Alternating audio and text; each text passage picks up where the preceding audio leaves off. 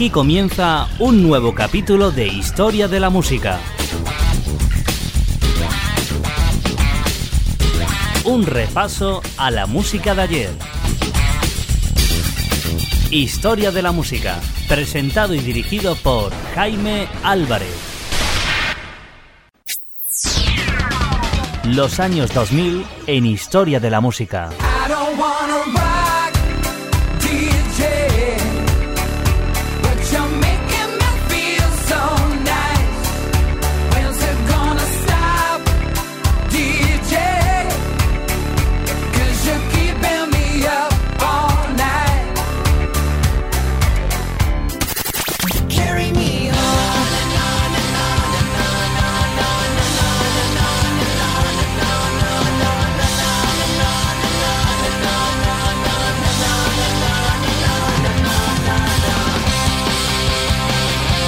El recuerdo de una década en historia de la música, los años 2000.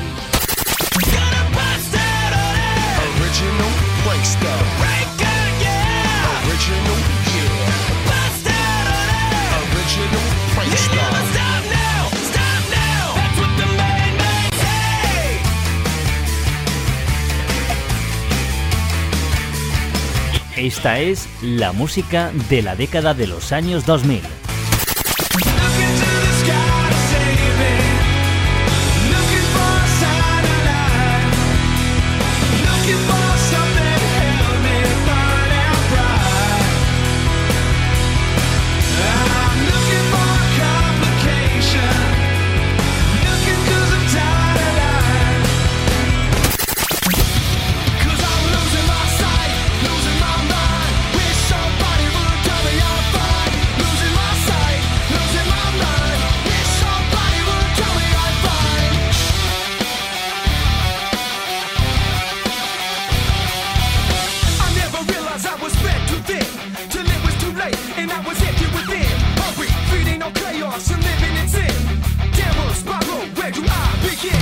Los años 2000 en Historia de la Música.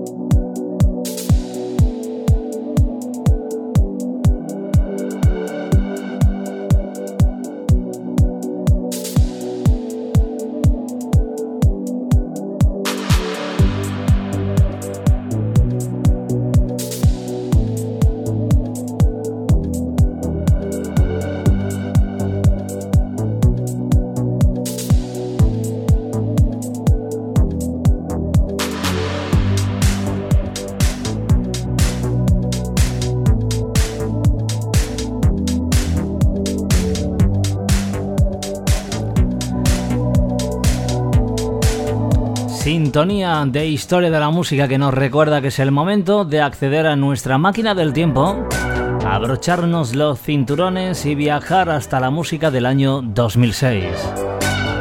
¿Te vienes con nosotros? Este es el viaje de Historia de la Música. Nuevo capítulo que compartimos contigo, edición número 512 de lo mejor de la década de los años 2000 en Historia de la Música. Uno de esos años, de esa década fantástica, es el año 2006 que estamos desglosando en estos últimos capítulos durante estas últimas semanas, poco a poco recordando su música, sus éxitos y eh, sin duda influencias musicales que nos ha dado también el sonido de finales de la década de los años 90, principios de los 2000.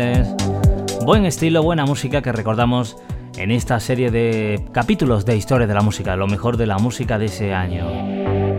Bueno, pues vamos a arrancar el capítulo de hoy, como te he comentado, 512, con una de las grandes canciones que eh, popularizaba también la cantante Cristina Aguilera. Para ello nos vamos a marchar a un disco mucho más personal, un disco con claras influencias del estilo de la música de los años 20, 30, 40, con viejos elementos del blues y del jazz y del soul. Fue el disco que la cantante editó en 2006 llamado Back to Basic, que fue el título de este álbum tan especial de la cantante Cristina Aguilera. Antes de poder hablar de ella, quiero recordarte que puedes seguir escuchando todos los podcasts de Historia de la Música en nuestro canal, como siempre, Historia Música, todo junto, recuérdalo, historiamusica.ivox.com.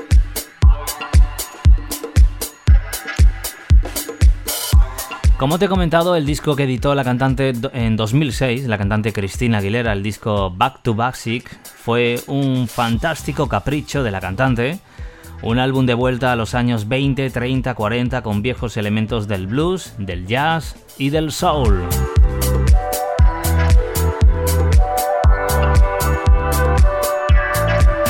La canción más notable fue la que vamos a escuchar hoy en Historia de la Música para arrancar el capítulo de hoy. Ain't No Other Man, cuyo ritmo Stomp se basó en una de las joyas extraídas del cofre de DJ Premier, Christopher A. Martin, del dúo Gangstar. Una de ellas fue de CC Things, del grupo de Soul Sevens, un grupo fan tejano de principios de la década de los años 60. La otra fue la deliciosa Hippie Skippy Moon Strat de Opus número 1 del conjunto latino también de música The Moon People, que salió por primera vez en el mercado en el año 1968 con el título I'll Be a Happy Man. Esta canción llamada Ain't No Other Man fue el primer single con el que Cristina Aguilera obtuvo un disco de platino desde eh, que publicara su primer disco Jenny in a Bottle en 1999.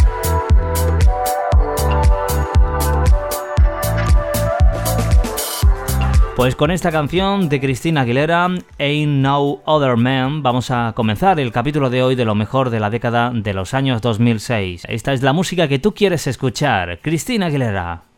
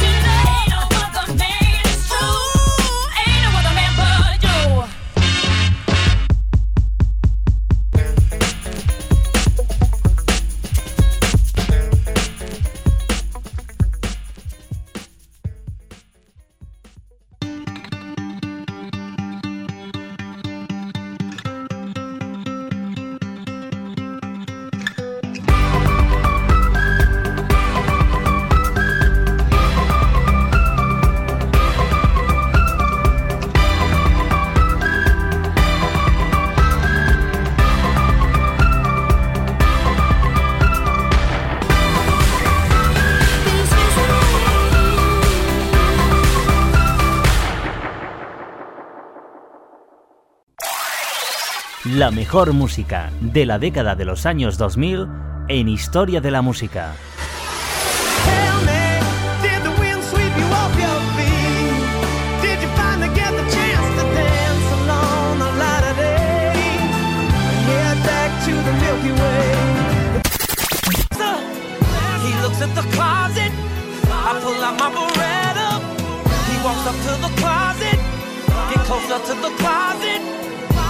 Historia de la música.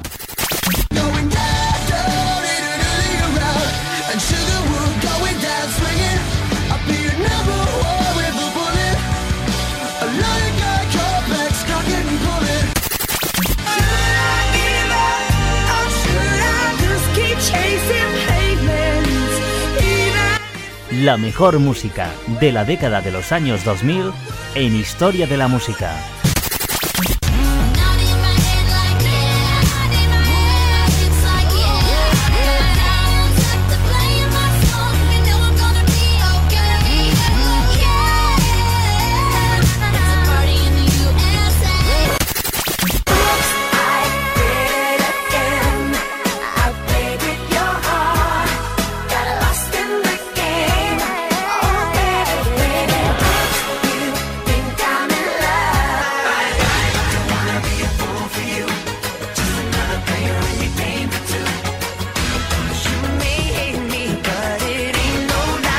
El recuerdo de una década en historia de la música, los años 2000.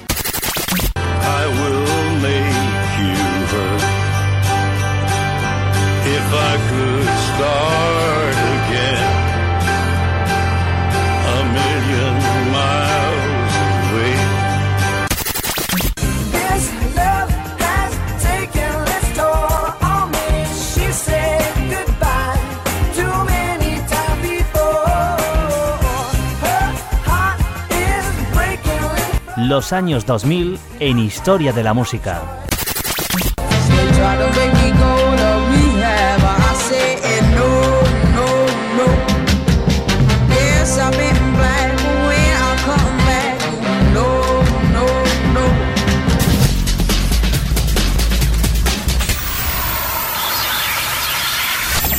Llega el momento de finalizar nuestro capítulo de hoy. Para ello vamos a seleccionar otra de las grandes canciones que supuso un gran número uno en aquel año 2006 en la historia de la historia de la música, por supuesto, donde vamos a dejar atrás el éxito indiscutible del grupo de la banda llamada Muse que en 2006 publicaba uno de mis discos favoritos, el disco Black Horse and Revelations, donde incluían canciones como esta, la que vamos a escuchar para finalizar el capítulo de hoy, la canción eh, Supermassive Black Horse. Con sus tres primeros álbumes, Muse alcanzó lo imposible, logró que el rock progresivo volviese a gustar Inesperadamente, el cuarto, el disco Black Horse and Revelation, parecía tan adecuado para las pistas de baile como para el juego de role Dangerous and Dragons. En el cuarto álbum figuran baladas acústicas e influencias New Wave, pero el alejamiento más drástico fue lo que el batería Dominic Howard definió como una rareza de un rock basado en sonidos influidos por Prince. Para la banda, eh, esta canción que vamos a recordar, Supermassive Black Hole, significó un cambio eh, sorprendente en su música. La canción combina el rock ostentoso, resaltado por los toques serpenteantes como una cobra de la guitarra de Matt Bellamy y el rápido stomp de Howard. A la cabeza de todo este jaleo mayúsculo está el falsete de Bellamy que canta sobre amores encrespados o sobre una reacción ante la fama. Esto último ha sido estimulado por la inclusión de esta canción en la primera película, en la banda sonora de la primera película de Crepúsculo, de la directora eh, Catherine eh, Hardwick. Quería emplear Supermassive Black Hole como fondo musical de una escena muy larga, con muy pocos diálogos. Pensamos, esto es divertido, se trata de una mujer agradable que escribe estos libros es nuestra admiradora. Vamos a comprometernos con esto. Nadie pensó en aquel momento esto es una oportunidad enorme. Pues con ellos vamos a poner el punto de final con esta canción, que además, como te hemos comentado, también fue incluida en la banda sonora de la primera película de la saga Crepúsculo. incluido en el álbum también del grupo Muse llamado Black Holes and Revelation en 2006. Con Supermassive Black Hole vamos a finalizar el capítulo de hoy. Un placer estar contigo en los micrófonos. Volveremos dentro de muy pocos días con más canciones del año 2006. Nada más, que te diviertas. Hasta la próxima. Quédate en compañía de Muse.